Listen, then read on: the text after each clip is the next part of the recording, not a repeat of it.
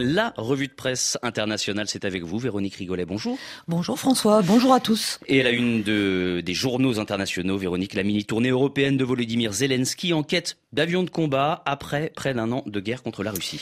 Oui, à Bruxelles aujourd'hui, comme hier à Paris et à Londres, le président ukrainien va marteler cette même demande d'avions de combat à ses alliés européens. Euh, nous dit le temps, des ailes pour la liberté, comme il l'a joliment formulé hier devant le Parlement britannique, euh, qui sont essentielles à ses yeux hein, pour remporter la guerre contre la Russie. Cette tournée éclair de 48 heures est brève, mais elle est déjà bien remplie, commande de son côté le New York Times, euh, qui note que la Grande-Bretagne n'a pas complètement exclu la fourniture d'avions à l'Ukraine et qu'elle s'est surtout engagée à former très vite des pilotes ukrainiens. Même si l'idée a été fermée rejeté par les États-Unis et l'Allemagne. Rishi Sunak a ainsi posé un véritable jalon, estime le Guardian. Le Premier ministre britannique a donné le coup d'envoi d'une offensive diplomatique qui pourrait aboutir à la livraison d'avions à Kiev, assure également le Times, qui souligne que Zelensky euh, se concentre d'ailleurs surtout sur l'acquisition de F-16 américains et compte bien sur le soutien de la Grande-Bretagne pour convaincre Washington et ses alliés de lui remettre ses appareils. Les leçons du passé suggèrent que les efforts diplomatiques ukrainiens pour obtenir de l'armement échouent rarement.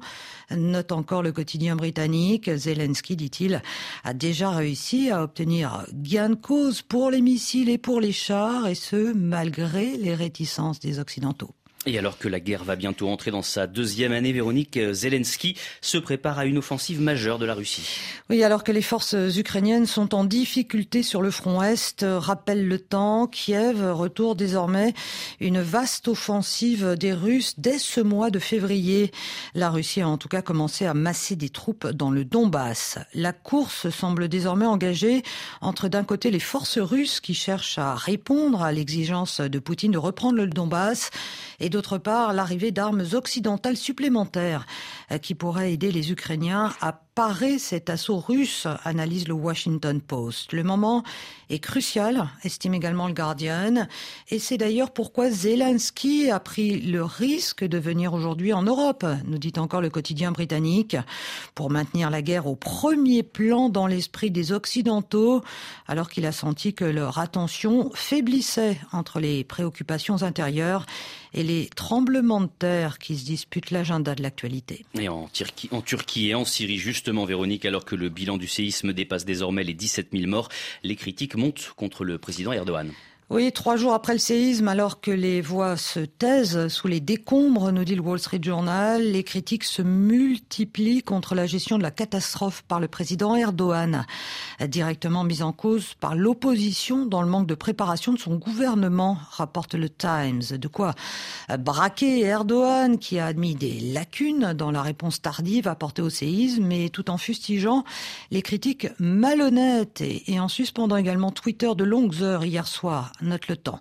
Mais pour des milliers de survivants euh, laissés sans aucune aide et dans le froid, la colère monte, souligne la Repubblica, euh, dont les envoyés spéciaux rapportent tout le désespoir et le sentiment d'avoir été abandonnés au milieu des gravats. Plus cette détresse durera, plus elle pourrait éroder la position politique d'Erdogan, euh, qui se présente souvent, nous dit le New York Times, comme une figure paternelle capable de comprendre les problèmes des gens ordinaires. À trois mois des élections, Erdogan pourrait bien lui aussi être emporté par le séisme, analyse également le quotidien turc Cumhuriyet. Et enfin, Véronique, la presse s'interroge sur la mise sur le devant de la scène de la fille du leader nord-coréen Kim Jong-un. Oui, depuis novembre dernier et hier soir encore, la fillette Qui se nomme Kim Yu-hee, elle est âgée d'une dizaine d'années, eh bien, est apparue pas moins de quatre fois auprès de son père dans des cérémonies officielles relançant euh, les spéculations sur sa succession, nous dit le Times. C'est assurément le signe le plus clair envoyé par Kim Jong-un pour montrer qu'elle est son héritière, assure de son côté le Washington Post. Dans une société nord-coréenne profondément dominée par les hommes, c'est peu probable, estime pourtant un autre spécialiste dans la Repubblica, euh, qui avance lui l'idée qu'il s'agit plus de propagande en montrant la fille pour tenter d'humaniser le leader nord-coréen, le présenter comme un père de famille aimant.